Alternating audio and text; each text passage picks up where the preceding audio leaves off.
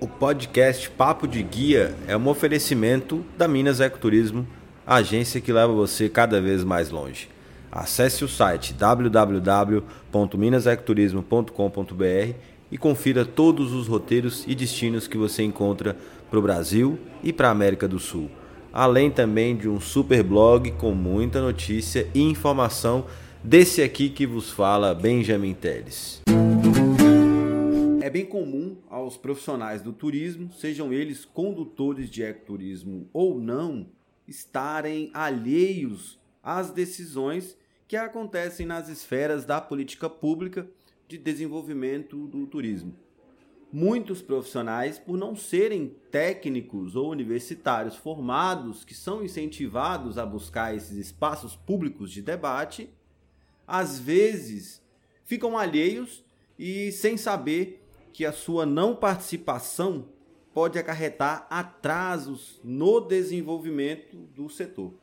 Por lei, todos os municípios precisam se enquadrar em uma instância de regionalização do turismo. É uma determinação do Ministério do Turismo.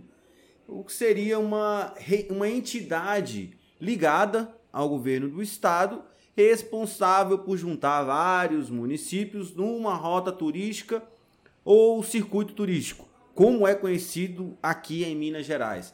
Os municípios escolhem a instância de governança que irão se associar e promovem o ordenamento jurídico do município para receber recursos do ICMS turístico e outros fundos aí oriundos de diferentes lugares.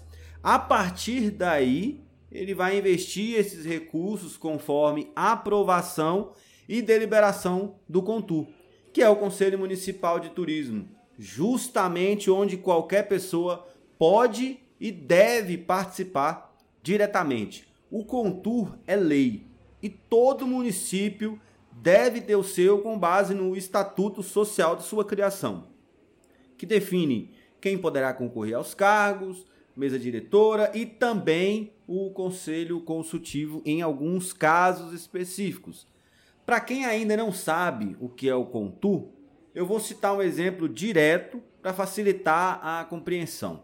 Hoje, eu estou como consultor turístico da cidade de Serranópolis de Minas, que fica no extremo norte aqui de Minas Gerais.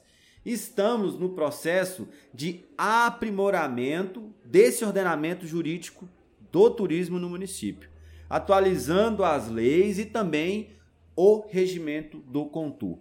Atualmente, são sete o número de conselheiros e pretendemos ampliar para nove, a fim de aumentar ainda mais a participação popular no Contur. A quantidade de conselheiros, ser ímpar, tem um fundamento. Serve para as votações não terminarem empatadas. E o que vota um conselheiro municipal do turismo? Ele vota para indicar onde serão aplicados os recursos que estão disponíveis na conta do turismo municipal, vota para deliberar sobre o plano de desenvolvimento turístico do município, vota para abertura de processos internos, enfim, participa diretamente das decisões e daí a grande importância de você participar do Conselho Municipal de Turismo. Qualquer pessoa pode participar, qualquer pessoa pode se candidatar para representar uma categoria da sociedade civil organizada dentro do Conselho Municipal de Turismo. Por exemplo, na cidade de Serranópolis, teremos representantes da rede hoteleira, dos guias de turismo, lideranças religiosas das festas tradicionais, lideranças comunitárias, é, representantes do executivo e do legislativo.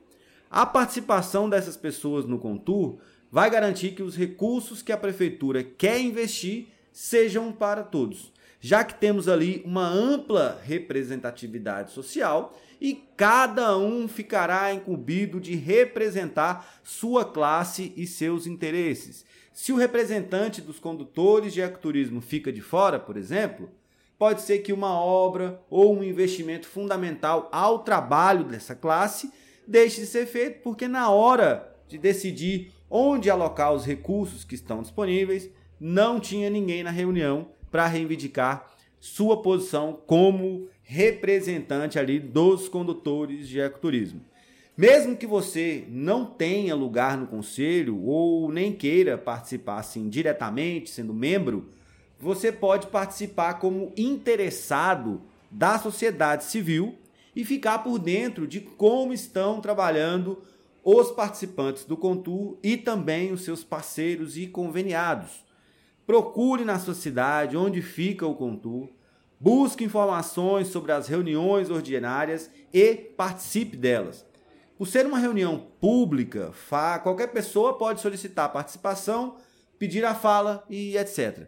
Só não pode votar ou deliberar, mas pode acompanhar e até mesmo ajudar a pressionar sobre assuntos que sejam importantes e que estejam fora da pauta de serem deliberados. Algumas cidades chegam a investir milhões de reais todos os anos através do Fundo Municipal de Turismo, que é ligado ao Conselho Municipal de Turismo. E quem participa do conselho é que ajuda a direcionar esses investimentos. Portanto, participe, é importante que você ajude a contribuir com a construção do turismo no seu município. Esse foi o episódio de hoje. Espero que tenham gostado.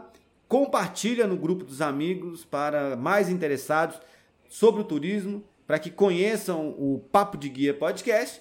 Siga no Instagram, arroba Papo de Guia Podcast e se inscreva no canal do YouTube Papo de Guia Podcast. Até a próxima.